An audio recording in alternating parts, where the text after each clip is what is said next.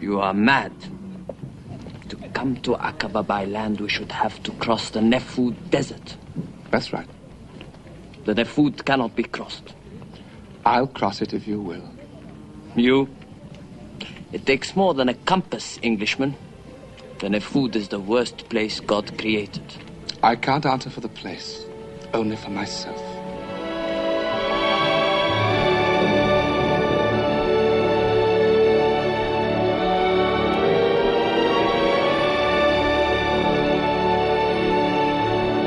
Pessoal, começando mais um podcast de filmes clássicos.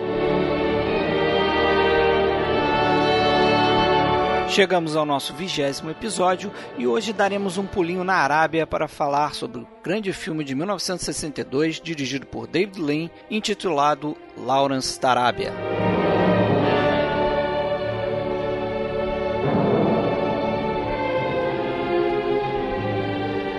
Esse filme ganhou vários prêmios mundo afora, é um dos maiores épicos já realizados no cinema e, na minha humilde opinião, um dos melhores filmes já feitos.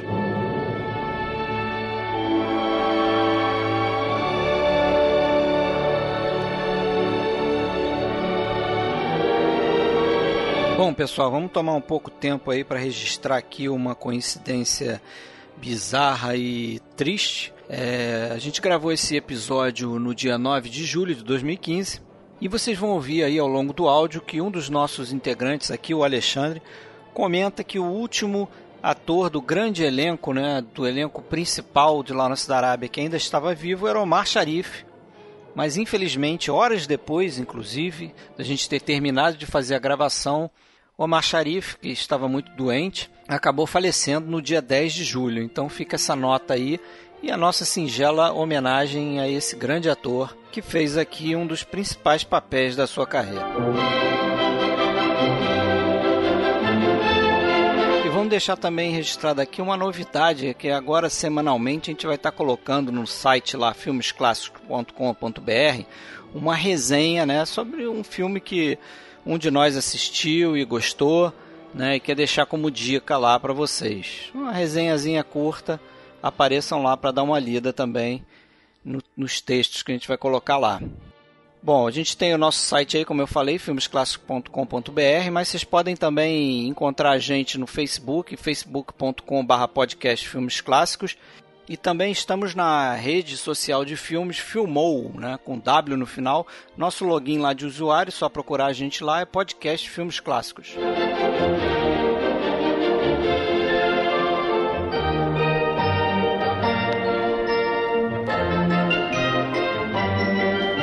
Para falar aqui sobre Lawrence da Arábia, hoje a gente tem o Sérgio Gonçalves falando lá de São Paulo. Beleza, Sérgio? Tudo bem? Sou joia?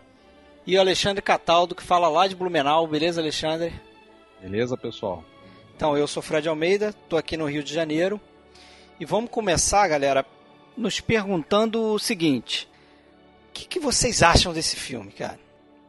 Onde, onde, vocês colocam assim esse filme na, na história do cinema, assim? Para vocês, pessoalmente. Posso falar?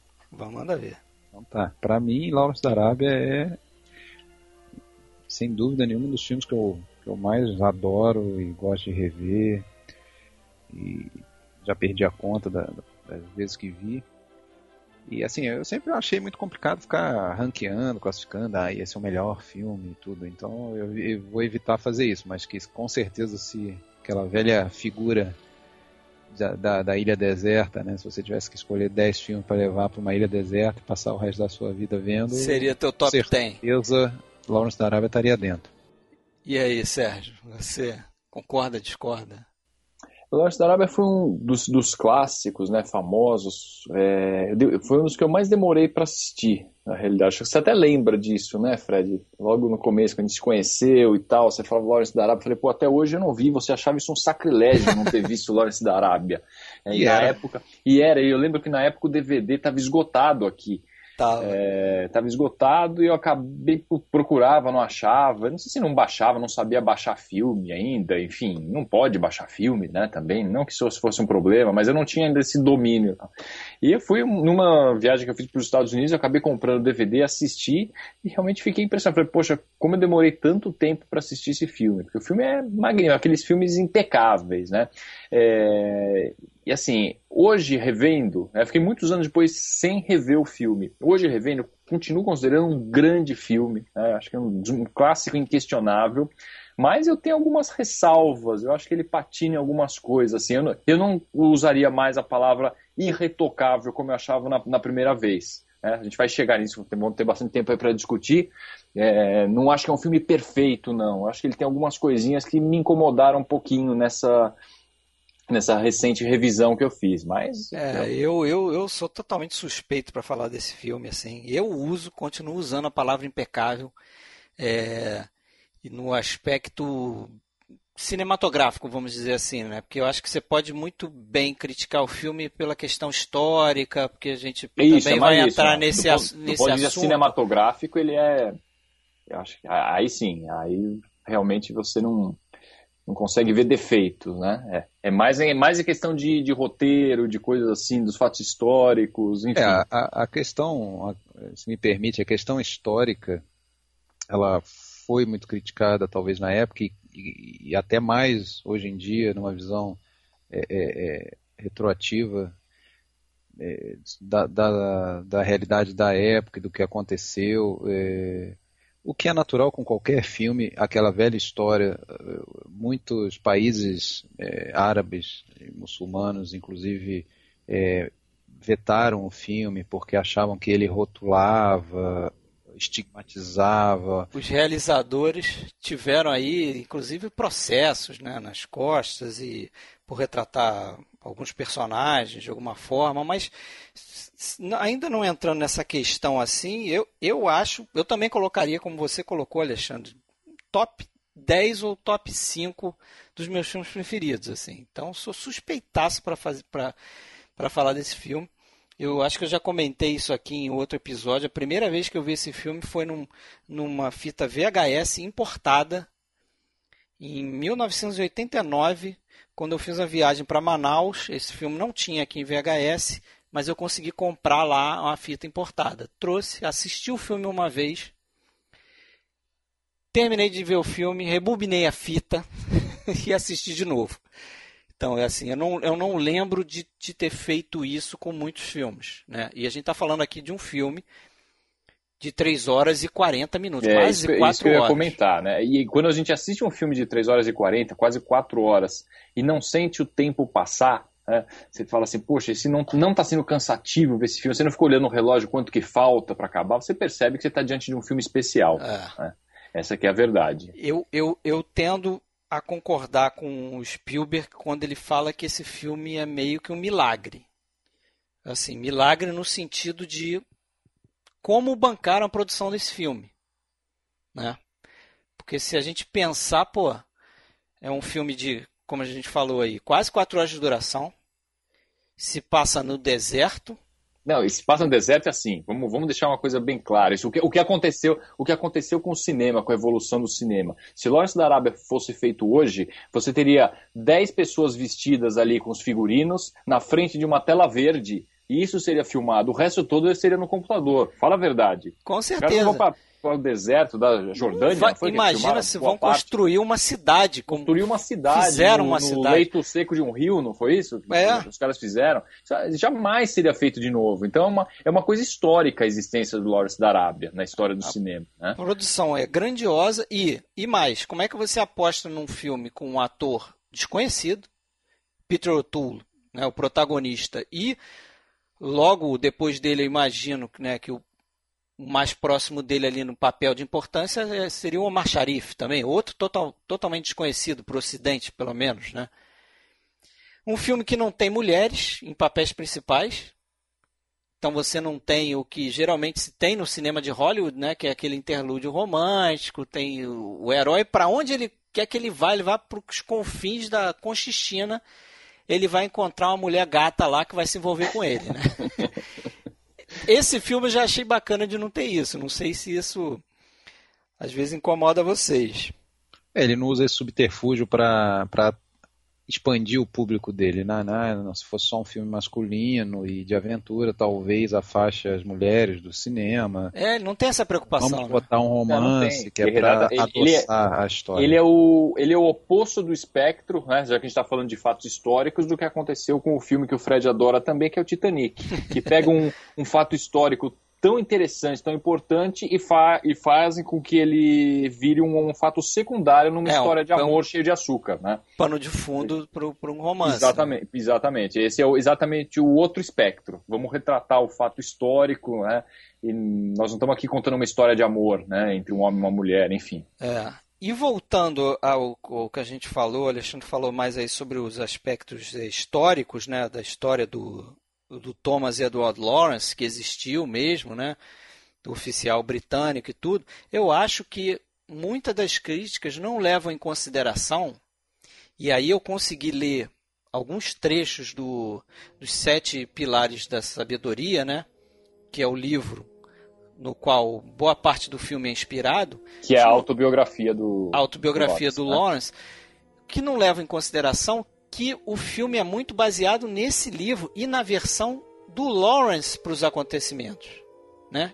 Que também é muito contestada porque se fala muito se, se muito do que ele escreveu no livro ali não é boa parte é, é, aumentado, ele exagerou, exagerado, ele valorizou, ele gostava de um holofote, ele era um cara vaidoso e tudo, então é muitos críticos consideram que aquela versão é uma versão altamente exagerada. Né? Então, na verdade, o filme é bem baseado na, na autobiografia. Né? Então, naturalmente, o filme também ele já além de ser uma obra né, de, de, Hollywood que naturalmente iria já dar uma um trato cinematográfico para a coisa, também já partiu de uma versão é, é, romantizada e exagerada de, de, de, muitas coisas. É, eu acho que olhando por esse aspecto a gente fica mais benevolente com essas questões históricas, né?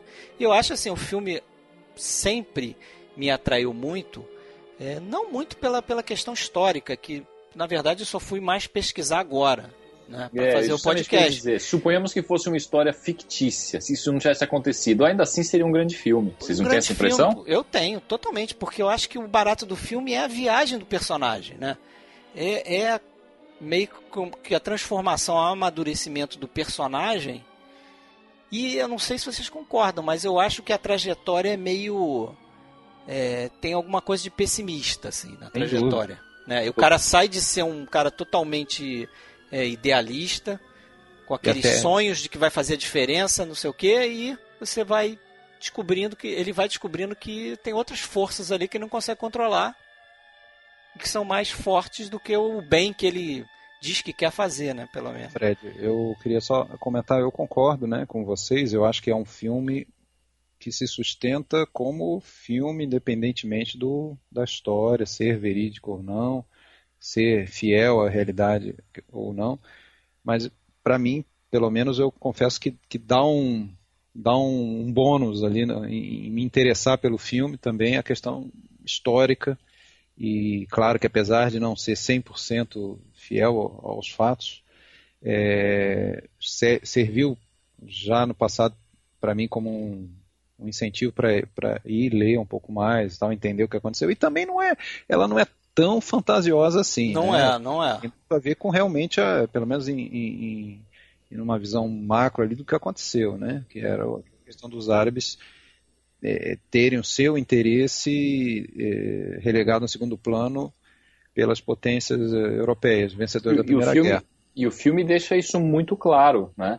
Apesar de todo aquele ideal do Lawrence, chega no final, ele não tenta engrandecer o feito do Lawrence e fala, é, realmente ele conseguiu né, levar os árabes ao estabelecimento de uma nação. Fica muito claro que os não. interesses, não só os interesses né, britânicos, mas o próprio lá o príncipe Faisal, né? No final tem aquela cena clássica do, do Alec Guinness, né, discutindo ali os acordos com os britânicos, cedendo aqui, cedendo lá, tal, fala, pô, quer dizer, ele morreu na praia, ele fez tudo isso por quê? Porque os interesses, né, acaba os interesses Sim. geopolíticos dos países eram muito maiores do que a libertação, o estabelecimento de um povo enquanto nação, né? É, Sem dúvida. Acho que o filme, deixa, o filme deixa isso bem claro, né? Sem dúvida, é um final pessimista, um filme pessimista e a trajetória dele é na, meio que na descendente, né? Porque ele começa, como é. você falou, né, Fred? Idealista, até um pouco puro, assim, ele ele, ele, ele odiava a ideia de matar, né, da violência, e depois, ao longo do, do filme, ele vai primeiro é, tomando gosto pela coisa, depois no final ele já virou praticamente um, um, uma máquina de, de um sádico, né? né? Um sádico e, e inclusive ele, tem ele aquela... admite isso, né? Ele admite Ele admite, isso. e acho que isso é que é bacana assim também, porque essa complexidade do personagem que acaba sendo a complexidade do ser humano, né? É. Tem, existe essa dualidade, pô, as pessoas não são pretas ou brancas, as pessoas são cinzas, né? Talvez seja, talvez seja a verdadeira história do, do Lawrence da Arábia, do, do, do, filme, né? O verdadeiro objeto do filme seja justamente isso, né? É, não é, quem é... é o Lawrence, né? Exatamente, Também. a busca pelo, pelo, a busca por quem é o verdadeiro Lawrence, qual, por que, que ele está ali, o que, que é. ele, né? Qual é o interesse dele e uma busca que por parte de todo mundo, por parte dos demais personagens, né? E começa, dele próprio, né? É, começa já aquela primeira cena depois da morte, né? Que aí começa o flashback na, na Catedral de São Paulo. É, os personagens perguntam, não, mas você conhecia ele, eu conhecia bem, eu não conhecia, enfim, já começa aquela aquela situação. E, e, e depois, ao longo do filme, vários momentos perguntam, afinal, você está servindo a quem? You are an Englishman. Are you not loyal to England? To England and to other things. To England and Arabia both? Is that possible? E ele próprio, ele, dá para ver que ele não, não, não consegue se enquadrar muito bem, não consegue, fica desconfortável em muitos momentos. Tem até aquela aquela passagem, aquela cena da, dele se olhando quando ele veste a túnica, né, a roupa de, de beduíno que ele ganha do lá do Alien, e aí ele ele vai dar uma volta ali sozinho e se olha, na, acha que está sozinho e começa a se, se olhar. É, essa cena é muito espelho, né? interessante, né? né? Essa cena, inclusive, o David Lean permitiu que o. Chegou lá pro Peter O'Toole e falou: Olha, você tem é, dois minutos aí para para improvisar, né? Não está dizendo aqui o que é para fazer, então te vira aí, você faz o que você sentir vontade. Você se imagina como um rapaz que acabou de vestir uma túnica novinha, o que, que você faria? E aí ele teve a ideia de se olhar ali na faca, né, como um espelho, né? É muito bacana porque depois ele faz essa referência no final do filme quando ele tem aquele massacre lá da, de Tafas, né? Depois do massacre ele se olha novamente, só que ali ele já é um outro Lawrence, né? Já, já completamente modificado, né? Modificou seus valores, já modificou e já perdeu um pouco daquela pureza e daquele é, daquela ingenuidade, talvez, ingenuidade, também, né? né? De que ele conseguiria realmente traçar o destino do, dos árabes e tudo, né? É, ele coloca os valores né, da, dos povos, das pessoas, acima, né, à frente dos valores, dos interesses das nações. Ele estava ali como um, um tenente britânico, mas não estava representando a Grã-Bretanha de forma nenhuma ali. Ele estava ali, estava querendo ver o que estava acontecendo e logo já viu que a questão árabe ali era fundamental e passou a batalhar pela questão árabe, independente dos interesses britânicos. Né? E isso, e isso é que vai acabar machucando ele ao longo do, da história toda para chegar no final. Ele realmente ficou decepcionado com tudo, né? Sim, e inclusive o, o livro, partes que eu li do livro, ele deixa muito bem isso claro, né? Que ele até se sentia em alguns momentos constrangido né, de saber que estava levando ali os beduínos, as tribos que ele conseguiu reunir, é, a um destino que não seria aquele destino que, que ele tinha idealizado, que ele tinha construído né, no campo das ideias para eles, entendeu? Ele sabia que ia chegar no final, o bolo ia ser repartido entre Inglaterra e França, né? É, mas ele tentou, ele tentou de verdade, né? Até Inclusive tem aquele aquela pouco conhecida continuação. É, continuação, não sei, não é bem uma continuação. Acho que ela não se propôs a ser uma continuação. Foi um filme para TV de, de 1992 que trata lá da Conferência de Paz de, de, de, de Versalhes, né?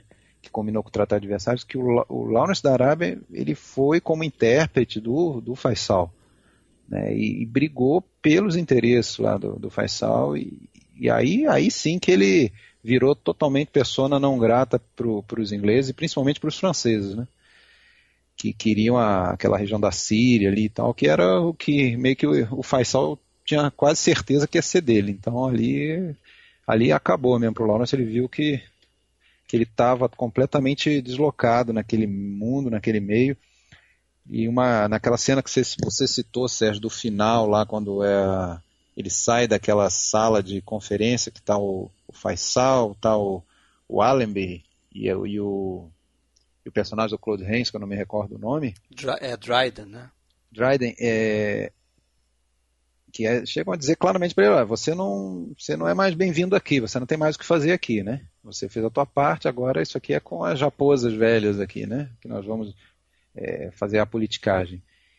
E ele sai, depois eles continuam ainda, aí eles começam as negociações e fica bem claro a podridão daquilo tudo e o e aquele outro oficial lá que era o o, o Brighton, né? Que, que era o único personagem com alguma honra ali ele sai dali, ele, ele, ele fica enojado e, e vai correndo atrás do Lawrence para tentar ainda se despedir dele, né? Aquilo ali eu acho fantástico, mostra o caráter do, do Brighton, que no início do filme até era meio contra o Lawrence, depois ele conseguiu compreender que, que, que ele, no fundo, queria uma coisa positiva, né? É. E para reforçar essa ideia de pessimismo, eu acho que até o lance de começar com a morte dele, né? O filme se inicia com ele morrendo de motocicleta. É um Guarda as semelhanças, né? Mais um filme no ar. É, e aí vem o flashback que você falou, mas é, até essa morte, né? Para ver como o personagem do o, o, homem na vida real, né? O Thomas Edward Lawrence era tão controversa a vida dele que a morte dele até tem teoria da conspiração, né? Tem gente que diz que tem uma história de uma limusine preta Acho que estava no local, é, que talvez tivesse sido um assassinato político, parece né? Que é uma, parece que é uma bobagem, né? É uma bobagem. Parece, moto, mas... Não se usava, não se tinha hábito de usar capacete, isso até mudou depois da morte dele, porque ele morreu de traumatismo craniano, ele não morreu na hora, né? O filme dá a entender que ele morreu ali, né? Ele ficou seis não, dias ele ficou seis em coma, dias, né? ele ficou seis dias em coma e depois morreu, né? Foi um traumatismo craniano. Sempre existe a teoria da conspiração. Sempre existe. Até, até porque é um personagem muito cercado de mistério, né? Porque no final, quando eles encontram o corpo dele, inclusive, ele está com outro nome. Né? Ele tinha assumido uma identidade, ele tinha se desligado do exército. E aí se ligou novamente ao exército com outro nome. Ele, ele passou a se chamar Thomas Edward Shaw. E ele saiu de coronel, que foi quando ele, ele saiu do exército como coronel e ingressou, né, a, a, a credencial dele. Né? Oi? Ele foi para a RAF, na verdade, né? É a Força é, Aérea, né? Da para a Força Aérea. E a credencial da Força Aérea dele, quando encontraram o corpo dele, era de carregador de carvão. Quer dizer, o chão de fábrica ali do, do, da RAF, provavelmente. Isso é uma co coisa um pouco estranha, né? Porque assim, ele sempre ele fez questão, depois de ter voltado, de sempre ser tratado como um soldado comum. Ele, inclusive, ele recusou todas as as honrarias e prêmios e promoções, inclusive o título de a Ordem do Cavaleiro, né, do, Império Britânico, o título de Sir, ele recusou. Ele sempre quis continuar sendo tratado como um soldado. Isso é um pouco paradoxal em relação a essa teoria que fala que a autobiografia dele está se enaltecendo porque ele era muito isso, muito aquilo, como no final da vida aconteceu isso com ele. E tem um episódio, né, está falando dos fatos históricos aí, que o filme não deixa muito claro. Para mim, uma é uma cena um pouco estranha, que é justamente aquela da captura e a tortura dele pelo, pelos turcos. O que, que vocês sabem desse, desse evento? Olha, ele relata isso no livro, tá? Como, inclusive, é uma situação, um evento que ele dá a entender que ele foi estuprado. Ele Sim. sofreu abuso sexual. O filme, inclusive, deixa isso, né? Ali subentendido, né? Tem aquela uma cena tosse, né? brilhante. Né? Aquela é. tosse do José Ferrer, o, grande ator, ele, para aquela tosse ali seria um, vamos dizer, o, o, a O maneira orgasmo, né? é, O- o orgasmo dele. A tosse, inclusive, tem um momento que vai crescendo na hora que ele vai sendo torturado. E antes disso, né, na hora que ele revista, ele passa a mão no, no- na pele do É, lado. ali é muito direto, né? Tem um, um corte pra boca do José Ferrer e ele reage àquilo, né? Quando ele aperta lá meio que a pele dele e tal. Aquilo é- eu acho bastante explícito. Mas há controvérsias, há controvérsias, né? Muita gente, di- dizem que muita gente que inclusive conheceu esse governador turco lá, é, inclusive adversários dele diziam que ele não era chegado a Esse tipo de coisa, né? coisa. Nada contra, enfim. É, não, a gente, Até porque eu acho que isso também não mudaria nada a história do Lawrence, do interesse do filme, né? Eu também acho que não. Agora, assim, muita gente diz que depois desse acontecimento ele se tornou uma pessoa é, mais assim. né? uma pessoa amarga, pessimista, isso. Aquilo ele modificou ele. Aí, Voltando um pouquinho pro filme, é, por isso eu acho que é uma cena um pouco estranha, porque quando ele tá lá no início, né, ele, ele tá com o Ali ali, é isso, né? É, É, o Ali que tá com ele. O personagem Ele do Omar chega, né? Sharif, né? Exato. Ele chega, ele fala que ele quer ser descoberto. Então ele não está se escondendo, ele está disfarçado, mas ele quer ser, ele quer ser descoberto por quê? Porque ele é descoberto e depois é torturado. Então, isso eu acho que estava falando dos fatos históricos, algumas coisas me incomodaram um pouquinho nessa, nessa revisão, prestando atenção nesses, nesses pontos. É, Essa parte para mim não faz muito sentido. É, não sei se eu perdi alguma coisa. Por que ele queria ser descoberto Não ali? sei se ele queria ser descoberto. Ele fala, ou ele, se ele fala isso. Eu Não, quero ele ser fala, mas- notado. Ele fala, eu quero ser notado. Eu não sei se é mais assim no, no sentido do desafio dele próprio, tipo, será que eu consigo me passar por um árabe numa cidade cheia de árabes, entendeu? E ele lá com de olho claro e eu seria, sempre não, não seria condizente, né? Um cara Não extremamente seria. inteligente. Então é, é estranho. Eu, eu continuo achando isso é muito estranho, estranho. mas assim, Ficou mal explicado, sim. é, é, é- ficou mal explicado, mas é fato que ele foi capturado pelos Sim, turcos. sim, não, não estou questionando isso, mas é, eu estou dizendo isso que me incomo- A incomoda um impressão pouco que nessa dá parte. é que ele desejou ser capturado. Ele fica andando pelo meio da rua para Exa- exatamente. ser Ele atropelado, na, na desse poça, tipo, chamar- quase atropelado. Acho que o personagem dele é tão tem tão esse, esse problema de, de, de ser dúbio, né? Tem horas que ele fala, ele vira pro pro pro, pro Allenby e fala, pô, deixa eu voltar pra cá, eu não quero mais cargo de importância, eu quero ser um soldado raso, deixa eu sair da, da Arábia, deixa eu voltar pra não sei aonde. E aí ele, ace- ele é convencido, ele se deixa convencer pelo Allenby a voltar pro, pro, pra guerra, né? A voltar pro, pro, pro grupo do lado dos árabes dele e tal. Então acho que ele está sempre se contradizendo ali. Então, não sei, isso aí nunca me Não dá, incomodou não dá para assim. entender se ele tinha algum plano ali para ser no- notado, se Não, ele tinha. peraí, algum- peraí.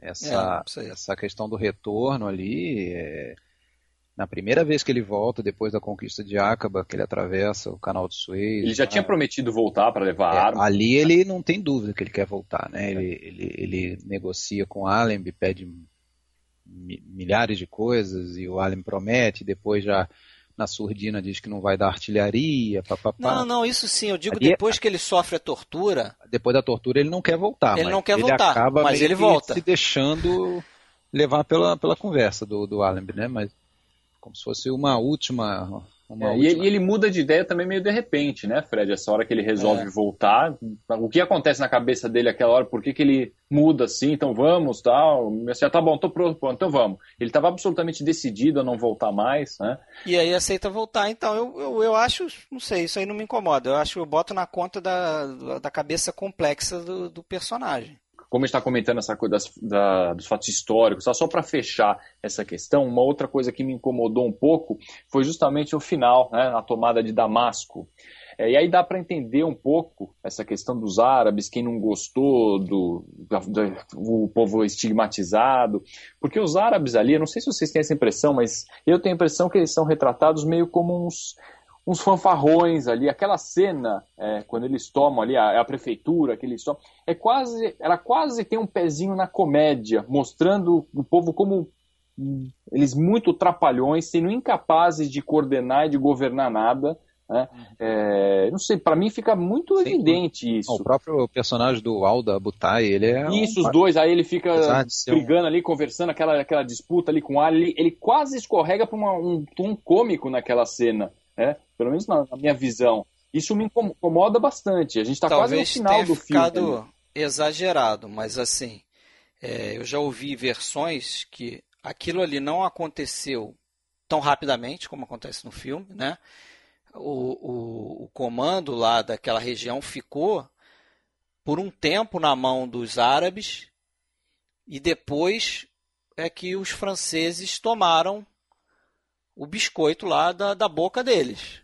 Então, e, é, e eu acho que é. eles caíram muito também, eu já ouvi falar, é porque eles não aguentaram com a burocracia, né? Com administrar aquilo ali também. Tudo bem, compreensível. Que é que ali foi comprimido. É, né? exato. Dá a impressão que eles chegaram no mesmo momento perceberam que eles não tinham a menor condição de governar e de não fazer nada. Como... Então, assim, isso deve ter incomodado muito o... a etnia árabe ali. Né, Provavelmente. Né? Talvez seja a parte demais. mais explícita do filme. Ali a assim. narrativa fica muito esquisita mesmo, que quando, quando é, a primeira cena em Damasco aparece o Allenby e ele diz que o, Lawrence e, o, e, os árabes já chegaram alguns dias e tal, mas não, não fica muito claro, é, não aparece ele, eles entrando em Damasco, na verdade, né? É. Eles falam que eles iam chegar antes, né? Eles já tinham uma depois daquele ataque dele, depois é. daquele ataque é, que não era nem necessária aquela tropa turca que estava totalmente combalida lá, ele podia ter contornado, não contornou, e depois daquilo não aparecem mais, só aparecem eles lá no, naquele congresso lá em, em Damasco, naquele é, pretenso congresso, né, que não é, não é congresso de nada. Né? E é só completando a questão real do, do, do T. Lawrence, da vida real, né? apesar do, do Peter O'Toole ser um cara, pelo menos naquela época, é, bonito, olhos claros e tudo, e até alto, o, o, o Lawrence de verdade ele tinha menos de 1,60m, né? Ele, é, era, era quase um nanico. É um nanico e não, não era um cara atraente, particularmente, nada disso, né? Então isso aí também, tem muita gente que fala, ah, tem sempre que fantasiar, tornar os caras galã e tudo, enfim. É, Mas... Eu descobri alguns vídeos no YouTube que vou até postar na nossa página lá, né, filmesclassico.com.br. Vou, vou colocar na parte do episódio, vou colocar vídeos. Da... Tem algumas imagens, né? São raras, mas tem imagens do, do Lawrence. Era um cara muito culto, estudou em Oxford, fora aquela coisa toda. Ele marca, ele tinha presença, né? Presença, né? Ele sabia E era especialista, eu acho que o grande papel dele ali foi que ele, ele entendia muito de, da questão de explosivos, né? Então ele ele levou uma coisa que para aquele para os árabes que eles não conheciam. Até o próprio Faisal, na primeira cena dele, fala: eles não, esse povo não está acostumado com arma, com explosivo, com nada disso. Então, e ele convenceu o Faisal que não, não dava para atacar diretamente é, é, as posições turcas, que eles tinham que fazer guerrilha, eles tinham que destruir a ferrovia. Aquela ferrovia que aparece em algumas cenas do filme era o, o coração do domínio turco ali naquela região. Eles tinham um plano de levar a ferrovia desde lá de, de Istambul até Meca e, e faltava só alguns trechos. Naquela época da Primeira Guerra, faltavam alguns trechos só a ser construídos, então enquanto tivesse aquela ferrovia em poder dos turcos, eles iam sempre conseguir reabastecer seus exércitos e, e, e então iam manter. Então era fundamental destruir e ele destruiu, acho que, mais de 80 pontes daquela rodovia. É, ele, devia, ele, já devia ter alguma, alguma experiência, porque mesmo antes de ele entrar para o exército, ele já tinha sido assistente de arqueologia, tinha trabalhado em escavações Sim, arqueológicas. Ele foi até espião, certa... né? É, exército foi, foi, é, foi, agente secreto, né, do, do governo britânico. Sim, sim. O, isso o filme não conta, né? E aí depois que ele foi pro exército e tal, isso, é, eles não, não falam sobre não isso. Não entram né? nesse detalhe, mas até porque é bom, né? Porque o filme tem 3 horas e 40, não dá para retratar a vida Hoje não teria problema, porque isso seria uma minissérie, tranquilo, é. várias temporadas contando a história do Lawrence. Torcer tem... para ser da HBO para ficar bom, né?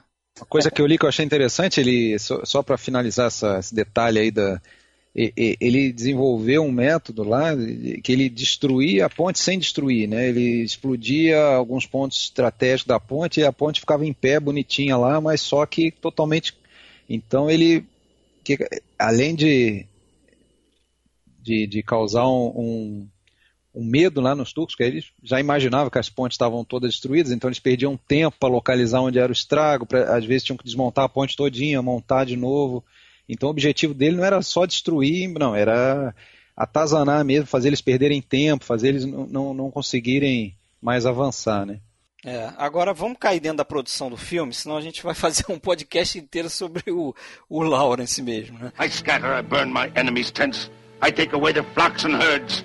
The Turks pay me a golden treasure, yet I am poor. Because I am a river to my people. Como é que começou essa ideia, né? Porque eu acho que já comentei isso em outros episódios também, né? principalmente aquele de grandes atuações, que esse filme se tenta fazer desde a década de 40, né? Que Hollywood pensa em fazer esse filme. A Columbia Pictures parece que desde a década de 50, pelo menos, queria fazer a produção desse filme, só que né, esbarrava naquela coisa de conseguir os direitos autorais eu li antes até, hein? Eu li que já na. Antes mesmo, né? É, eu acho que já nos, nos, anos 20 ainda, com Laurence Viva. Com Laurence Viva eu também cheguei a ler isso. a ter tratativa, mas era um assunto muito delicado na época, porque os árabes ainda estavam é, é, brigando, né? É, o assunto estava muito né, latente ainda ali, né? Só que depois que ele morre, né, o irmão dele, o Arnold Lawrence, tem os direitos do, do livro dele, né? E só vai vender pro, pro Sam Spiegel, que é o produtor do filme. É com muito, depois de muitas tentativas de, de convencê-lo, né? E ele, e ele acabou aceitando porque ele teria lá o, o direito de canetar o, o, roteiro final, né? De ver o que ele gostou e o que ele não gostou.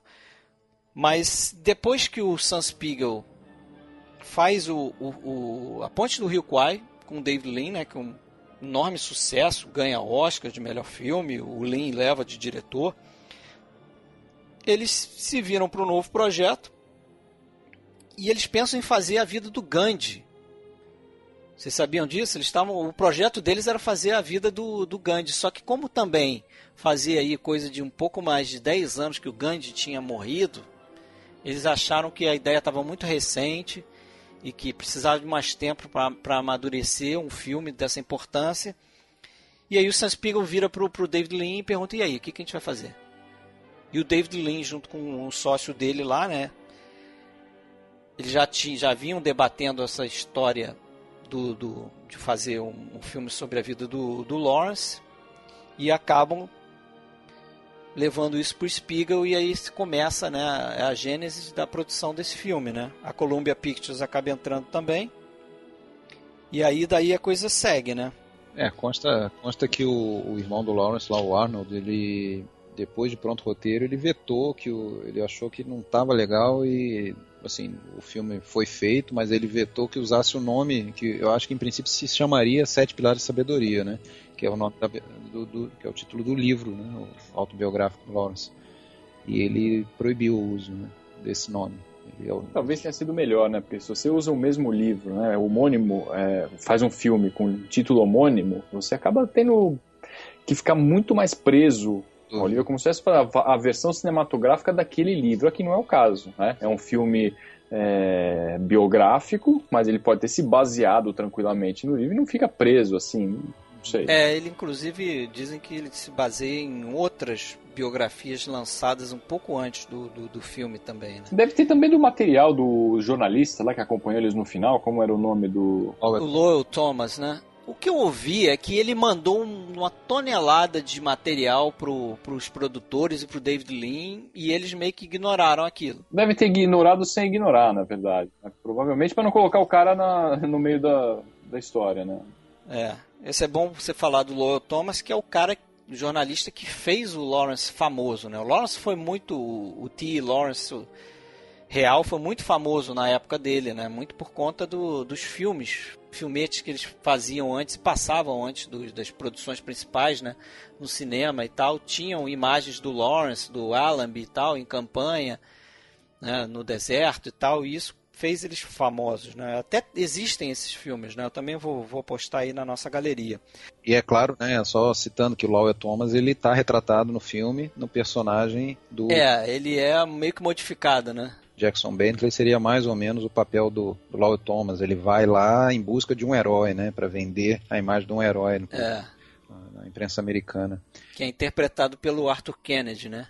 Depois que o ator que estava escalado sofreu um ataque cardíaco. É, né? o Edmond O'Brien, né? Vai fazer algumas cenas e passou mal lá, sofreu um ataque cardíaco, teve que ser substituído. Eles até se parecem, né? Você lembrar Sim, do sim. Edmond O'Brien, É né? verdade, é verdade. Eles até se parecem, você pode até se confundir. Agora é bom você falar aí do. começar a falar dos atores, né? É, que pro papel do Lawrence a gente sabe que eles queriam Marlon Brando. Eu acho que não ia Não, funcionar. dá pra imaginar, né? Não dá pra imaginar.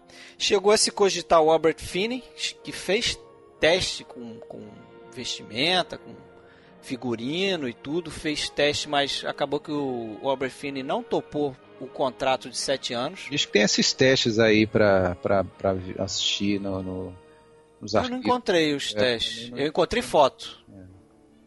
Você encontrou? Não, não encontrei, mas vou, vou, vou procurar, vou continuar procurando. Bom, Marlon Brando nem entrou nisso porque ele já negou direto, né? Falou, não vou ficar dois anos no, no deserto de jeito de montar num camelo, tô fora. É, teve, teve bastante gente que, que rechaçou participar desse filme, né? Foi E, convidado. e o, o Alec Guinness queria fazer o papel do Lawrence, não é isso? É o Fez Alec. Guinness. Ele fez Ele no já- teatro. E- Mas Uma ele queria peça. repetir no, no, no filme, né? É, porque ele fez uma, uma peça que a peça era mais centrada no provável homossexualismo do, do Lawrence. né? E o Alec Guinness fez isso no teatro. Só que eles acharam que o Alec Guinness estava muito velho pro papel, E tava mesmo. para fazer o filme. E tava, realmente. Aí ele acabou fazendo o, o Prince Faisal, né? O Emir Faisal lá. Que acho que ele faz muito bem, aliás, acho ele é muito parecido, né? atores, É muito parecido. Muito semelhante, né? Certamente o Fred vai colocar uma foto dos dois lá na galeria, né? Já separei foto de, ó, do Alda Abutai, que é outro personagem real, né? O Anthony Quinn também, que chegou a colocar aquele nariz postiço, porque o Alda Abutai tem um nariz semelhante. Você viu isso, né, Alexandre? Vi, vi, vi a foto dele. Inclusive tem duas histórias interessantes ali do Aldan. Uma delas é que o neto dele foi o cara que foi o instrutor de camelo lá do, do Peter O'Toole. Ah, é? Prendeu a. É, é, foi, era o neto, vida real do Aldo Abutai. E outra é aquela historinha famosa do Anthony Quinn, né? Não sei se tão famosa, mas enfim, ele ele chegou lá no, no- no primeiro dia de, de trabalho, ele fez a, ele, né, se maquiou, Se caracterizou, né? caracterizou e foi até onde estava lá o David Lean faz, filmando uma outra cena. E no meio do caminho o pessoal via o, o Anthony Quinn e falava que chegaram a confundir, né? Dizer que era o, né, o Aldo. O Aldo ressuscitou, não é possível. É, achavam que era o ele estava realmente muito parecido com o Aldo real. E fizeram um, né, um, todo um auê e atrapalhou a É, filmagem. o pessoal gritava, né? Alda Abutai, Alda Abutai. É, só faltou ele falar Alda serve, não. e aí ele chegou lá, atrapalhou as filmagens, David Lean ficou meio puto, falou: "Quem é esse cara aí? É, esse é o Alda, é, ah, tá, é muito parecido com ele. Bom, então tudo bem, então vamos pegar esse cara pro filme, vamos dá para dá para cancelar o contrato daquele Anthony Quinn lá? Demite esse americano aí e bota esse cara. Esse é o Alda. É. E era o Anthony Quinn, né? Também a muito gente boa nunca essa sabe história. essas historinhas de extras de DVD, o quanto fantasiosas elas, elas são. Deve ter muita fantasia, mas que é legal Tem, repetir essas tem. histórias sempre é. né? Legal, é legal. Sempre é, né? Pro papel do, do Sheriff Ali, né? Que eu acho que o Omar Sharif é um achado, né?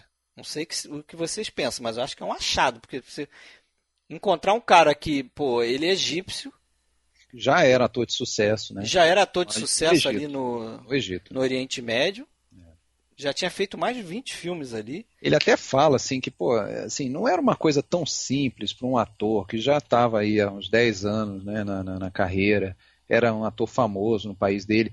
Ele recebe um telefonema e fala: você tem que vir aqui para, sei lá, para Jordânia para fazer um teste. Não, não era uma coisa assim que o cara ia correndo, não. Não era, até porque você sabe que o papel inicial dele era para ser o guia do, do Peter O'Toole, aquele guia que morre no poço. Que ele mesmo mata, né? que ele mesmo mata depois, né? Porque o, o David Lean ficou tão impressionado com ele que falou, não, então você vai fazer esse personagem aqui do, do Tá. Ali. E é muito bom o personagem, a atuação Muito dele. né? bom. O personagem Todos não são, né? existe. Eles, todos são. Eu acho que não tem nenhuma É. atuação que a gente fale, esse, esse tá fraco no papel, mas a dele em especial é. É muito boa, né?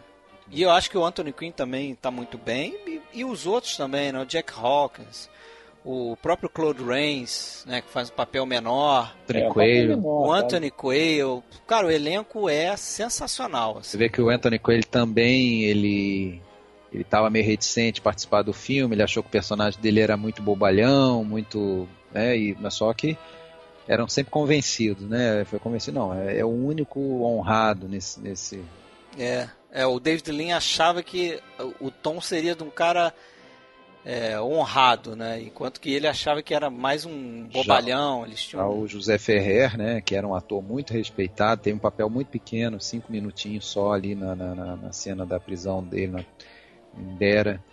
E o, Peter O'Toole dizia que ele aprendeu mais de atuação naquelas poucas cenas que ele fez com o José Ferrer do que em, em toda a história pregressa dele como com aula de teatro, né? É. Essas coisas. e- Inclusive ele, ele aceitou fazer esse, esse papel porque pagaram a grana Uma preta pra ele. Né? Pagou mais do que o Peter O'Toole e o, e o Omar Sharif juntos. E mais um carro novinho, uma, um Porsche novinho. Pouca Pois coisa. é. É. Aí é fácil de fazer, né? Fácil, é. Até eu ia Mas lá. de- depois ele mesmo fala que foi a, a melhor atuação dele. Ele, José Ferrer, fala isso. Que, apesar de ter sido cinco minutos. Só para finalizar aqui dos atores, Fred, lembrar que o desse elenco principal, desses, sei lá, oito ou nove atores principais, o único que está vivo é o Omar Sharif. Está com 83 anos, mas infelizmente, recentes notícias aí de que ele está com Alzheimer. E ele que é um cara que ficou muito famoso também no, como na jogatina, né? Ele era um exímio jogador de bridge, fez turnês aí mundo afora, jogando bridge e inclui também gostava de cassino, né? E- mas já tem um, um tempo aí que ele abandonou tudo isso, tal. Não, e acho que assim, não precisa falar nada em relação ao impacto que ele causou, né? No, ele foi simplesmente o protagonista, acho que do filme, filme seguinte, né? Doutor Givago? Do David Lean. Então, que é um outro grande filme. Outro filmaço, né? Ele Pois foi é. indicado, né, ao Oscar, né, de, Foi, foi. de coadjuvante por Lawrence da Arábia, mas não levou, Ele né? perdeu pro Ed Bailey. Ed Bailey que levou pelo Doce Pássaro da Juventude, né? O filme foi indicado a 10 Oscars, né? Levou 7 e 7 muito bem levados, né? Fala aí dos Inclusive- Oscars. Dos os Oscars que ele levou, levou de melhor filme, né? Levou diretor, fotografia a cores, naquela época tinha fotografia a cores e preto e branco. A mesma coisa com direção de arte, tinha cores e preto e branco, levou também direção de arte. Levou montagem, levou som, né? Os que perdeu foi Trilha o Peter sonora, né? O'Toole. É, Trilha sonora também, né? Trilha sonora também, exatamente. Som e trilha sonora. É, e o que ele perdeu foi o Peter O'Toole perdeu para o Gregory Peck. O Sol é para Todos. Porque eu já falei isso também. é, Eu acho a melhor atuação do Gregory Peck. Mas comparando uma com a outra, eu prefiro a do Peter O'Toole. Só que o Peter O'Toole é um ator novo, né? Gregory Peck já estabelecido. Uma briga difícil para o Peter O'Toole. O Omar Sharif, como você falou, perdeu para o Ed Bailey. E o roteiro também perdeu para o Sol é para Todos, né?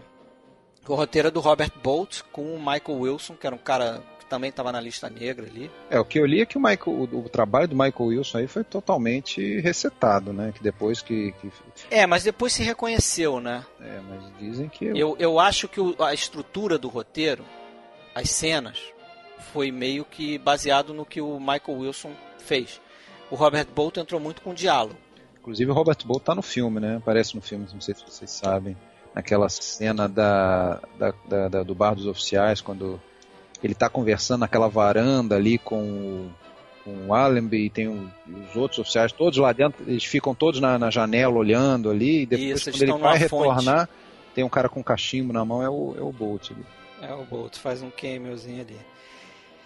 Agora, o roteiro, eu acho sensacional. E de novo vou concordar com o Spielberg. O Spielberg acha um dos maiores roteiros já feitos. Talvez o melhor roteiro já. Bom, dizem que Lawrence da Arábia é o filme favorito do Spielberg, né? É, outro suspeitaço pra falar, né? Eu acho o roteiro sensacional também, em termos de diálogo, em termos de estrutura, que tem algumas coisas diferentes. As cenas são muito boas, né? A gente estava comentando isso em off. Várias cenas brilhantes. Não, não, não consigo pensar numa cena assim que tem uma barriga, que fique chato. Ah, essa cena. não- o tempo não está passando. Eu, pessoalmente, né? Não sei a É, opinião de vocês.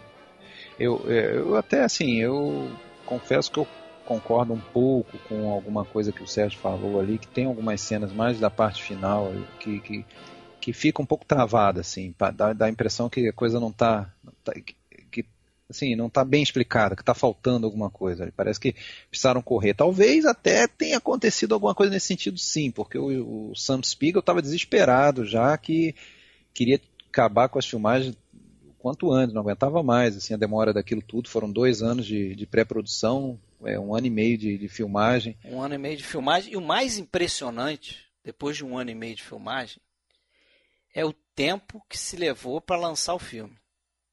Porque, assim, na época, eu não sei se isso permanece ainda, você tinha uma proporção que era de. Para cada semana de filmagem, você geralmente levava duas semanas e meia para fazer a pós-produção, né? E aí pós-produção sendo montar o filme, é, distribuir o filme, fazer é, material, produzir material de, de propaganda, né? Você fazer a parte de distribuição do filme mesmo até ele ser exibido. Então, geralmente, né, a conta era essa. Para cada semana de filmagem, você levava dois, duas semanas e meia para fazer a pós-produção. Esse filme terminou a filmagem em outubro de 62. Em dezembro de 62, o filme está sendo lançado no, no cinema britânico lá, né? Teve a sua premiere. Foi rápida, né? Porra, foi um tempo rápida, mas parece que eles estavam, rápido. Eles estavam finalizando já... É... Eles iam fazendo durante, É né? durante, é. Eles iam montando o filme no meio das filmagens. Essa foi a sacação do, do David Lean com a Anne Coates, que é a montadora do filme. Inclusive tem, tem, uma, tem uma piada recorrente ali de que se, se, se, se fosse possível, o David Lean era capaz de estar filmando até hoje Lawrence da Até hoje, o filme não acabava. Ele era perfeccionista, né? né? E... Ele era perfeccionista ele era apaixonado pelo processo de filmar, né? Ele, ele diz que se ele não. Se não fosse pago para dirigir um filme, ele pagaria para dirigir o filme. É, ele ensaiava. Essas são as palavras dele. Os atores como... ficavam desesperados, porque ele ensaiava muito, às vezes iam. Ficava o dia inteiro ensaiando e aí na hora de é. filmar e já estava de noite, eu tinha que filmar no dia seguinte. E outra, né? E uma filmagem extremamente desgastante. Você imagina o que é filmar no deserto. É. Filmar no deserto... Hum, 60 graus, alguns dias. Uma produção calor, absurda, né? É. E aí, só falando das, das cenas, né? Que você falou, ah, são várias grandes cenas, são mesmo, mas eu vejo muito claramente, pelo menos para mim, lógico, coisa pessoal, eu gosto muito mais da primeira metade, talvez, Sem do dúvida. filme, os primeiros dois terços, do que da, da parte final. Eu acho que o filme ele vai muito bem, muito bem mesmo, até a tomada de Acaba. Aquela, aquela parte da travessia do deserto de Nefud, Nefud, né, que é aquele deserto que era impossível de atravessar, o resgate lá do, do cara que estava perdido, quando ele Sim. vai, são cenas grandiosas. Essa primeira parte do filme eu acho é, aí sim eu acho impecável. As derrapadas vão depois disso, né? Depois da. Eu não sei se é depois do, do intervalo, eu acho que é um pouquinho um pouquinho antes até do intervalo, que eu acho que ele já começa a dar uma, uma, uma derrapada. Mas tem assim, boas uma... cenas também, né, Sérgio? Tem, não, não tô dizendo que tem não boas tem. cenas, só que não é... Tô dizendo que não tem, ele não, não, não mantém o nível que a gente estava vendo até então. É, eu, eu acho, que, que a gente fica mal acostumado, a primeira é, metade é bem isso, bem isso. só boas cenas, uma ah, ligada com a outra. e não... gosto do filme por igual, assim. É que você fala igual quem fala assim, qual, de qual filme você gosta mais, entendeu? Então, Lógico da Arábia você não eu é muito parâmetro. Seguinte, pessoal, pra, pra, dar uma, dar uma animada na coisa, aí, vamos lá, cada um cita duas cenas aí que cada um cita duas cenas inesquecíveis desse filme. Vamos lá. Eu vou citar a primeira porque eu posso esquecer, o Fred deve lembrar de cor um monte, eu já vou citar a primeira antes que ele me tome essa. A, a primeira que eu acho inesquecível é o Nothing is Written.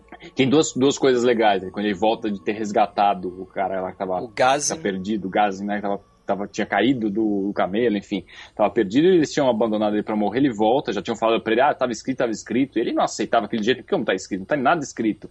Ele fala isso antes, quando ele volta, Aí o Ali aparece, né? O Omar Sharif aparece para dar água para ele. E ele olha de novo e fala: Nothing is written.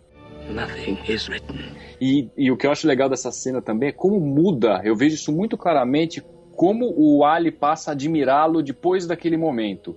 Muda o tipo de relação, a forma que ele vê o Lawrence. Vocês, vocês sentem isso também? Eu sinto. Eu, eu começa a ser o cara que realmente, para ele, nada tá escrito, né? Truly, for some men, nothing is written unless they write it. Fica essa, essa impressão na hora, naquele momento. Exato, e ele poderia ter ficado, né? O Ali poderia ter ficado mordido, porque ele foi lá, desobedeceu, desobedecer, não tinha que obedecer a ninguém, mas ele foi contra o que os outros estavam falando, foi sozinho até lá, voltou, ele podia ter agido com desprezo, falar, você deu muita eu... sorte. Não, ele vai com admiração, né? É, isso eu acho formidável. E depois o destino vai traçar um... Pois é, pois é. Uma rasteira nele. Que é uma né? outra grande cena também, né? Hora que ele descobre quem era o ladrão que ele precisava matar. Enfim. Matar para os dois, para as duas tribos não se ter um embate ali. Depois finaliza com até um deboche do Alda, né? Falou, ah, então quer dizer que estava escrito mesmo. Então né? quer dizer que estava escrito. Era melhor é ter deixado ele morrer lá atrás, né? Agora, um negócio interessante é que esses, essas duas passagens aconteceram. Sim. Só que com pessoas diferentes, né? Ele resgatou alguém realmente. Acho que até o Gazin, eu acho que esse personagem existe, é real. Mas não foi ele que ele teve que matar real. depois, né? Mas não foi ele que ele teve que matar depois. Ele teve que matar um outro árabe por essa razão, para as tribos não se matarem. Vamos considerar isso uma licença poética, porque ficou formidável. Ficou formidável. A sacação foi juntar os dois eventos. Só comentando dessa tua cena citada preferida, ela é, é, ela é o final de todo um pedaço do filme que é maravilhoso para mim então, até vou pegar o gancho também vou citar uma cena que é imediatamente anterior, né? Quando ele. Se bem que eu acho que até já faz parte da tua, né? Quando você fala o Nothing's Written é o final daquele resgate. Final, né? o resgate, quando ele volta. Né? Mas no momento em que o, um dos garotos que ajuda ele, que, que, que é o. O Daoud fica lá meio que aguardando ele no meio do caminho ali, né? E, e no momento em que. Como é, aquela cena é fantástica, né? A cena do, do da, da, bigorna do sol, né? Que é aquele trecho que o que a, depois quando volta apareceu o Gacinha caminhando já meio atordoado e vai se livrando do, do peso, vai jogando fora o, a arma e tudo. E aí com o sol nascendo, fantástico, tinha, ele tinha 15 minutos para fazer aquela aquela tomada ali, o, o David Lean. E o Fred Young, né, que é o fotógrafo. E aí, o, e aí no momento em que o, o Daoud percebe, a, a trilha sonora ajuda muito, a gente vai falar um pouco dela também depois, do Maurício Jarre, aquele momento em que ele, que ele visualiza lá aquele pontinho preto voltando, é, para mim é fantástico, tem até um pedaço engraçado ali, né, que, o, que era para na verdade eles se encontrarem, os camelos, e aí o camelo do, do, do passa e depois ele tem que fazer meio que o retorno para reencontrar, é e a trilha sonora é fantástica. Eu confesso para você que eu fico arrepiado toda vez que eu vejo essa cena. É aquela história, difícil para mim escolher a melhor cena, mas uma que sempre me vem à cabeça é, é uma cena até simples assim. É todo aquele processo do, do personagem do Lawrence de chegar à conclusão como acaba é vulnerável. É a cena do, chamada ele tá Mirror. Tá sentado na, sentado na areia ali do deserto, né? Ele tá sentado na areia, eles jogam aquele, aquele rolo de madeira que cai, ele pega, ele não tá dando bola para nada. E aí do nada ele, ele solta aquela, aquele, aquela frase, aquele diálogo dele, né? Acaba. Acaba. From the land. E Acaba, Acaba pela terra. A gente tem que invadir, chegar a Acaba por trás, não pelo mar, né? Porque quem viu o filme sabe disso, que os canhões de Acaba estão apontados para o mar, porque eles esperam ataques vindos do, do oceano. Que, aliás, é outra grande cena. Outra grande a cena. A de Acaba, né? Fantástica. E, e só para citar a segunda cena, é, porra, aquele trabalho brilhante, fenomenal, fodástico de fotografia que é a chegada, a entrada do personagem do, do, do Omar Sharif. A miragem, né? A cena da miragem. Que, que foi uma lente foi feita especialmente para essa cena, Fred. Uma lente de 450 milímetros. Uma teleobjetiva de 450 milímetros, uma puta de uma lente. Você pegar o cara lá no fundo, lá, aquele pontinho, você vê aquele pontinho crescendo né? Eles capturam uma miragem. A gente demora para ter certeza que a gente está vendo realmente um pontinho. Você fala, eu estou vendo Exatamente. um pontinho. É a tem que se convencer que, que, que, ele está tá vendo. Olhando lá para aquele horizonte, você vê uma coisa, tá aparecendo uma coisa ali ou não? Tá ou não tá? Até que a gente chega à conclusão que tá, né? É, e eles tiveram uma sacação genial, né? O, o, o diretor de arte, de fazer no, no meio do, da areia ali, fazia uma trilhazinha com alguma química, algum pó ali, meio esbranquiçada. E quando você olha aquele enquadramento, essa, essa trilha, esse caminhozinho de pó branco, meio que te leva, os teus olhos vão na direção daquele ponto escuro que é o Sheriff chegando lá no fundo. Né? E aquilo é feito numa tomada só, né? o plano do Sheriff Ali até ele chegar perto é uma tomada só, que aí eles eles montam com os, o plano do, do Lawrence e do guia dele, né, olhando. Até o cara tenta pegar a arma, né, e depois leva um tiro e tal. Aquela cena para mim é brilhante, né? E é o trabalho, como eu te falei, falei aí antes, o trabalho do diretor de fotografia, que é o Fred Young, que ganhou um Oscar. Ele ia matar o, ele ia matar o guia de qualquer maneira, mesmo que ele não fosse puxar arma. O que, que vocês acham disso? É, ah, eu, eu penso, não, eu sei, penso que de certa que... forma foi o Lawrence que matou o guia, né? Porque ele que deu aquela arma pro, pra, pro Tafas, né? É, é ele tem saber, né? aquela arma ali, talvez ele não. Porque ele, ele, ele poupado, o ele personagem do Ali é apresentado pra gente como um vilão. Naquele momento a gente odeia o Ali, né? Pô, o cara roupa chegou negra. aqui, né, mata o cara, roupa negra, exatamente. Roupa negra, mata o cara. Esse é um vilão, né? Já chegou o cara. E no final você vai ver que não era nada daquilo, né? É, e na verdade ali a gente é apresentado também a, a questão tri, das tribos, né? Rivais ali, que para nós é, é meio ridículo, né? Ah, outra tribo não pode beber do meu poço e tal. Então você já entende o porquê daquilo ali não, não dá certo, né? E o, e o Lawrence já começa também a entender, pô, peraí, não, não é, é por isso que é, aquilo que a gente vê, está escrito já que no Oriente Médio nada nunca vai dar certo. Né? Isso é uma coisa que já está escrito, aconteça o que acontecer, parece que nunca a coisa vai dar certo por lá, né? Mas enfim, vamos em frente. É. Agora, diversas outras cenas né, a gente podia citar aqui. Pô, a gente falou do ataque de Acaba, eles montaram uma cidade no, na, na, costa da Espanha, eles criaram Acaba do nada, do zero, fizeram mais de 300 fachadas de prédios. Né? E se você notar, é só para aquele plano. Né? Aquele plano geral da, do, do, do, sei lá quantos, mais de 50 árabes chegando de cavalo, de camelo. Né? É. Sensacional, chegando e aquela pan até chegar no, no canhão que você vê que realmente está apontado para o oceano. É só aquele plano ali. Eles construíram a cidade para fazer aquilo. Um absurdo da, da produção. Por isso que o Spielberg fala: esse filme é um milagre, cara. Não dá para fazer esse filme Você sabe que ali teve problema de, de, de queda, né? O... Os atores estavam morrendo de medo naquela cena de cair do camelo. e Eles encheram a cara de cachaça, né? É, Inclusive. O, o, acho que beberam pra caramba. A xarife se amarrou no, no, no camelo para correr risco de cair. Diz que o Peter O'Toole caiu e o camelo parou em cima dele, assim, meio que protegeu ele, que ele, senão ele podia ter se machucado seriamente. Isso é verdade, isso que o Pterotu numa das tomadas caiu realmente do camelo, e, e, coisa que, aliás, curiosamente, tinha acontecido na vida real. Diz que na tomada de Acaba o Lawrence quase morreu. O Lawrence caiu, né? E Lawrence é. quase morreu. Eu ouvi essa história também. Outra cena, deixa eu citar, né? Uma outra. outra é, é, difícil, é difícil escolher, mas uma cena que eu gosto bastante é do, do ataque do. Ataque do trem, né? Que é, ataque do trem. explodem aquele trem. O, o Fred Young ficou meio chateado, né? Porque ele não ele, ele, ele não, não, queria, ele queria pegar o trem descarrilando, né? E de repente o trem descarrilou, mas veio aquela toda a, a fumaça e tomou conta, né?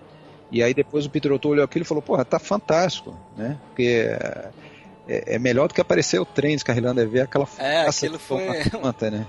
Um e, ótimo acidente, é. né? E outra coisa que eu acho que, que não estava muito programado, quando o Peter O'Toole vai manda o pessoal parar ali, né?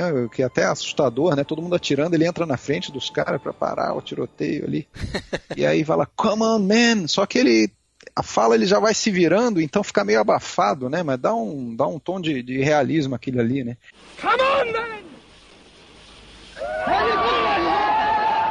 E aquela cena toda do trem depois termina com aquele desfilezinho dele em cima do, do, dos vagões, né? Ali a gente começa a perceber que ele já realmente está tá se transformando, né? Tá virando um... um tá embebecido é, ali na vaidade é, dele. Já está já tá subindo a cabeça aquele, aquele papel dele ali de líder, né? É, e a cena, a cena dele, dele recebendo a túnica, né? Eu acho que É, é, é emblemática, né? é ótimo. Ó, a cena do, do- dele convencendo o, o personagem do Anthony Quinn a participar, né, as estratégias que ele usa ali de, né, de convencimento. Ah, a Alda não vai lutar com a gente por causa do dinheiro. A Alda vai lutar com a gente porque ele é um servo, né? E tem toda aquela. Aquilo é muito bacana. A morte do do Daoud, né? Ah, a morte dos dois, né? Principalmente do dois. Daoud, né? do Daoud e depois do Farage, né? Que ele tem que sacrificar o Farage. E eu descobri um negócio interessante, sabia? O Farage, ele é interpretado por um ator chamado Michael Ray, que vejam só vocês, ele é anglo-brasileiro. Qual que era o, o, o Farage? O Farage é o que morre primeiro, né? O Não, o Farage morre depois, é o que leva o. O Farage É é o que ferido, lenço ele na tem que cabeça sempre. É, ele tem que executar o Farage, né? Porque ele, ele explode o, aquela, aquele explosivo, né? aquele detonador, explode é, na barriga É. dele. na barriga dele. É, e é esse que morre. O nome dele é Michael Ray, o nome de verdade dele é Michel de Carvalho, Ah, é? e ele é filho de diplomata brasileiro. Que legal. Né? E o mais engraçado é o seguinte: esse cara foi atleta olímpico, É mesmo. é, defendeu a Inglaterra lá nos Jogos de Inverno, e depois ele casou com a herdeira da Heineken. Fortuna da cerveja Heineken. É. Eu uma coisa que eu não entendo ali também, até se- entrando na linha do Sérgio aí, uma coisa que não, não fecha pra mim é que nesse momento ele vira pro Lawrence, quando o Lawrence vai matar ele, fala assim, ó, o Daoud vai ficar bravo com você, né, por você me matar. Quer dizer, eu achei que ele fosse compreender e até desejar aquilo ali, né, Pra não ser torturado, mas não, ele parece que ele reclama, né, de- de- é, parece. Mas enfim. E a do, É. e a do, Da- e a do, do Daoud no, no- na areia movediça também, né? É impressionante, assim.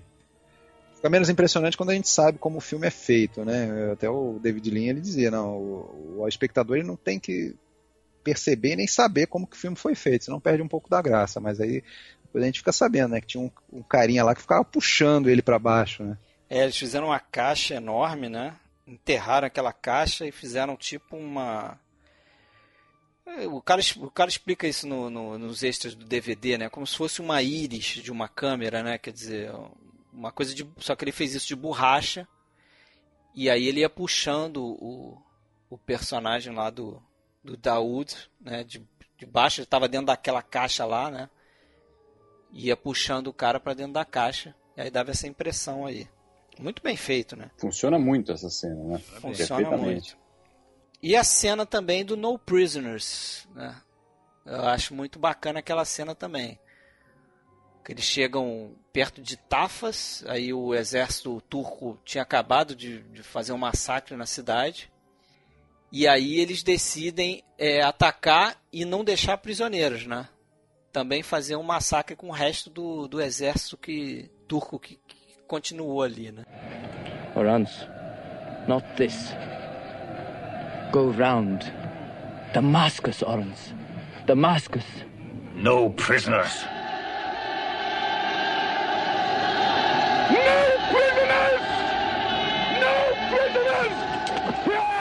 talvez aí uma- um momento muito legal do filme, bem no início, já sei, você já sabe qual que é que eu vou falar, né? É aquela famosa transição, né, do fósforo para o deserto, quando ele sopra o fósforo, é o, é, é o momento que é que é precedido pelo funny sense of fun, né? O, o, o Dryden diz para ele, Oh, thanks, Dryden. This is going to be fun. Lawrence, only two kinds of creature get fun in the desert Bedouins and gods, and you're neither. Take it from me. For ordinary men, it's a burning, fiery furnace. No, Dryden. It's going to be fun. It is recognized that you have a funny sense of fun. Você, é famoso por ter um, um- uma noção de, de diversão muito peculiar, né? Sua, sua O senso de humor senso de humor muito peculiar. peculiar. né? É, ele apaga o fósforo e o sol se acende, né? Transição perfeita, né? Talvez outro cineasta ia botar, ia mostrar ele no trem, ia mostrar ele no, no, no, no comboio, um camelo chegando, mas ali não, ali numa, numa transição, e é uma transição sensacional, não só de imagem como de som também, né? Porque já entra aquele, aquele silêncio meio do deserto, assim, é fantástico aquela transição. É, é um corte muito bem feito, e você sabe que o, foi ideia do David Lean, né, do diretor, muito também por influência, influência da, da montadora, que é a Anne Coates, porque ela estava muito ligada no que estava acontecendo com os filmes da novela Vague, onde era muito mais comum o diretor sentar na mesa de edição e editar o filme mesmo, né? Aí ela dá essa ideia pro David Lean, o David Lean acha bacana, e aí ele tem essas ideias também, né? Esses, esses cortes bacanas. E tem essa coisa também que ela fala que o Lawrence foi um dos primeiros filmes a a usar também essa coisa do som de uma cena, é, começando antes da cena, né? Começa na cena anterior. Então vem primeiro o som. O apito do trem, em algum momento tem, né? O, tem, tem os sinos também. Acaba, né? Isso, os sinos, né? Do, que é um, tipo um alarme, né? Não sei se é em Acaba. Tem, tem uma parte onde eles estão no canal, que tem até um cara numa motocicleta que grita pro Lawrence, né? Who are you? Who are you? Who are you? Que aquilo ali dizem que é a voz do David Lean, né? Falando em dublar, esse filme teve uma restauração, né? Em, em 89, um trabalho de restauração, do qual inclusive participou o Spielberg e o, o Scorsese também, para variar, né? o Scorsese está é. em todas. Tá em todas. Que bom, né? E parece que alguma porção do áudio ficou é, prejudicada, eles não conseguiram recuperar, então eles pediram aos atores que estavam vivos na época para regravar, né, dublar a sua, as suas falas ali. E é, voltou os já né? falecidos, eles pegaram pessoas que tinham, dubladores que tinham uma voz parecida, né. Peter O'Toole estava vivo na época, participou dessa, desse trabalho ali. De restauração. E você sabe que essa restauração me criou a oportunidade de ver esse filme no cinema, cara. Porque esse filme veio para o Brasil em 90, se eu não me engano, ou em 89 mesmo, acho que foi em 90. Eu me lembro que passou aqui no Rio de Janeiro, no cinema no Catete, cara. Eu arrastei meu irmão e meu pai para ver esse filme. Meu irmão tinha aí de 13 para 14 anos, achou o filme um saco, só camelo para tudo quanto é lado. Eu já tinha visto o filme, como eu falei, já visto no VHS. E, porra, maravilhado lá vendo aquela espetáculo, né? Tela grande, pô, o filme é feito, é o quarto filme feito no formato Super Panavision 70mm, que é no formato que veio aí para competir com os filmes de 65mm, né? Esses filmes de, de, de, tela maior, né? E, porra, eu maravilhado com a fotografia do filme, coisa, meu irmão achando um saco aquilo ali, eu me lembro cinema vazio. Que coisa, é, né? Isso aí, isso, aí eu, isso aí é uma coisa que entristece a gente, né? Mas ainda ontem eu escutei um conhecido é, falar que começou a ver, ah, eu comecei a ver, mas eu achei muito chato, eu não consegui ver todo. Dá, um, dá uma dor, assim, fala, porra, dá uma chance pro filme. Não é possível, você estava num dia ruim. Porque você pode não gostar da história, você pode não, não, não, gostar pelo fato de ser um filme de quase quatro horas, ou pelo fato de ser um filme antigo. Até, até entendo individualmente cada coisa dessa, mas é, dá vontade de, de falar, não, se, se dispa um pouquinho desses é, preconceitos e, e, veja o filme como se você não soubesse. a essência do filme, né? É, mas é... você sabe que ele é de 62. Vem, vem Blu-ray que está com uma imagem tinindo. Você... Não é possível que você não ache um, um bom entretenimento. Não ah, é tem, tem, tem, muita gente que, que, que tem uma, um daqueles filmes formulaicos, muito mais fáceis de digerir. A gente está diante de um filme antigo, um filme de guerra, né? um filme longo para burro. Assim, sem mulher. Sem mulher, sem romance. As pessoas um final que não, não termina. Psicológico, né? Não é um filme que agrada a qualquer um hoje. Né? A gente acha isso, nossa, um absurdo pensar, mas dá para entender. Tem gente que gosta de assistir realmente ah, Exterminador do Futuro 4 no cinema para ver explosões e tal. Esse vai ser um filme bem bacana, mas enfim, Sei lá. É, não é, é triste, é triste. Mas... É triste, mas é triste. não é para todos os Dá, públicos, mas... realmente não é. é mas... E a trilha sonora, hein, gente? Ah, a trilha sonora sensacional também, né? Acho que... É trilha sonora. Cada vez que eu assisto esse filme, acho que eu fico uns 15 dias com a música na cabeça. Ah, eu ainda fico ouvindo, né? Eu ainda fico ouvindo no rádio do é. carro. Eu acho... Você teve a oportunidade de ouvir a trilha inteira? Alexandre, você ouviu? O Fred deve ter ouvido, certamente. Sim, ouvi inteira. Porque a impressão que eu tenho, eu não, nunca peguei a trilha do filme para ouvir, mas a impressão que eu tenho é, eu não consigo saber se ela é uma grande trilha ou é um grande tema, porque o tema é maravilhoso, mas a trilha. Não, acho que a trilha sonora toda é muito boa. Porque cara. o tema é recorrente. A gente tem algumas trilhas, a gente comentou até, até eu fiz esse comentário no, no nosso podcast de trilhas sonoras. Tem alguns filmes que tem excelentes trilhas, mas basicamente ele tem o mesmo tema que se repete em várias versões e tudo, e não são é, composições muito diferentes que é, juntas até, formam uma, uma, grande trilha. Até eu vou te dizer que realmente é, é por aí. Ele tem esse tema e tem variantes nas outras faixas da trilha até começam diferente, tudo, mas em algum momento ele vai é. retoma o, é, eu, tema principal. Por isso, eu vejo mais como um grande não, tema. Tá? Não, não cansa, não cansa porque o tema é maravilhoso, então você não cansa Sim. de ouvir aquilo, mas é... e, o, e a música traz muita força para esse filme também, né? Eu acho mais um ponto alto. A gente já falou de fotografia, já falou de direção de arte, né? Como eles construíram, por exemplo, a cena na cidade de Acaba, falou das atuações. Eu acho que a música é mais um ponto alto do, do filme, cara. Que para mim é isso aí. É mais um caso, né, Fred? Falou, mais um caso. Um mais um caso cheio de, de, pontos altos. Mais um caso de gente que de, de uma pessoa que por pouco não estava no filme, né? Porque outros compositores foram inicialmente contratados ou, ou abordados, né? abordados né? e mas não gostaram da coisa e enfim, o Maurício Jarre que que não, em princípio ia até colaborar de uma maneira mais pontual, ele acabou ficando com a coisa toda e, e o David Lean adorou quando escutou o que ele tinha feito. Tá. É, ele acabou eh, fazendo a trilha do Dr. Givago também, né? Levou o Oscar, né? É. Levou o Oscar pelo Lawrence da Arábia, sem dúvida. Um compositor. Merecidamente. Agora, eu acho só que a gente falou pouco foi do Peter O'Toole em si, né? É, não, não, não, é, ele era desconhecido, mas não era a estreia dele, né? Ele já tinha feito dois longas, pelo menos.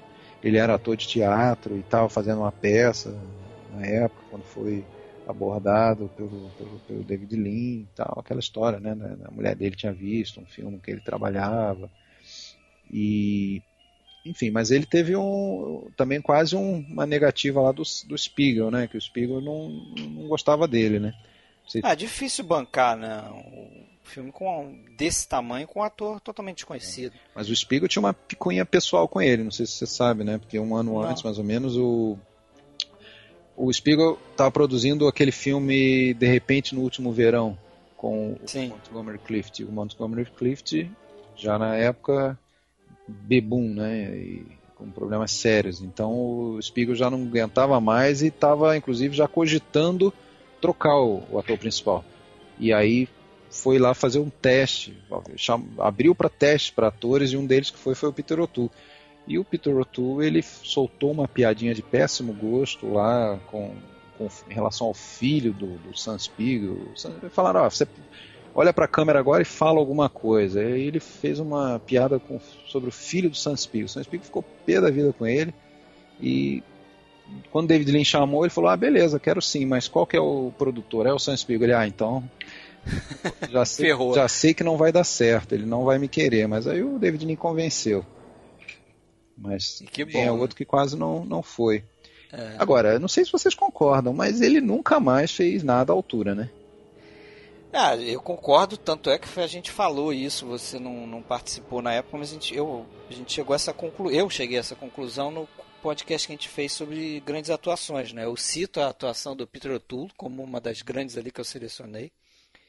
E, e, mesmo ele tendo feito ótimos filmes depois, ele fez é, o Beckett, que ele está muito bem, é, Lord Jean, né, fez outros bons filmes, o Leão do Inverno, né, com a Catherine Hepburn também.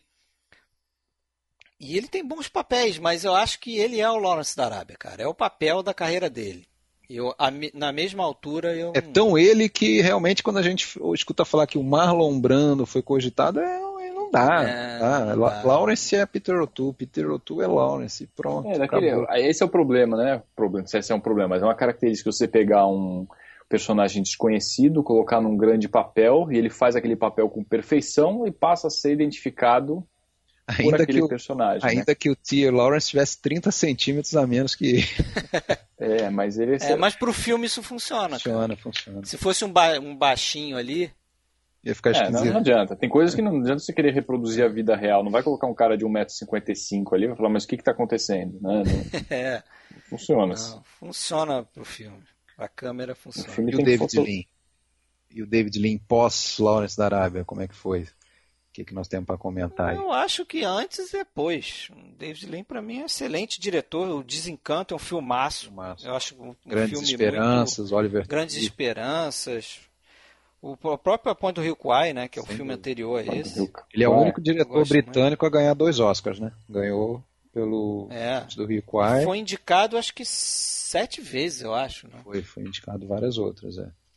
O David Lean, eu, eu acho que o David Lean merece um, um podcast dele. Ele foi indicado, É. ele foi indicado por Desencanto, Grandes Esperanças, Doutor Givago, Doutor de Vago. Summertime, e que eu não lembro A filha de Ryan, né? o título em português do Summertime, e a. Não, a Filha de Raya não, ele foi indicado por Passagem para a Índia. Ah, é Passagem pra Índia, é verdade. Índia. Que é o último filme dele, eu acho, né? Ou é a filha de Ryan, não sei, agora eu me- não me Ah, lembro. é, E a- é, na verdade, o- a Filha de Ryan não- não foi anterior, a Filha de Ryan foi em 1970 e as críticas foram tão ruins que ele ficou 14 anos sem fazer outro filme, né? E depois ele só voltou para fazer o, o Passagem para a Índia. E, na verdade, ele, ele ainda quase chegou a dirigir aquele filme O Império do Sol, em 87, mas acabou Do Spielberg, né? Spielberg, né? Ele, ele achou que já não estava mais em condição de... É, um dos filhotinhos dele, né? O Spielberg, você pode dizer. Mas eu acho que a gente pode ficar por aqui, né? Se tem mais alguma coisa para acrescentar. Já estamos aí com uma hora e vinte, mais ou menos. É isso, pessoal? mas acho que é isso, né? É, então vamos ficar por aqui. Valeu, Sérgio. Um abraço. Valeu, abraço. Valeu, Alexandre. Até mais. Até a Até próxima. mais, até a próxima. Abraço.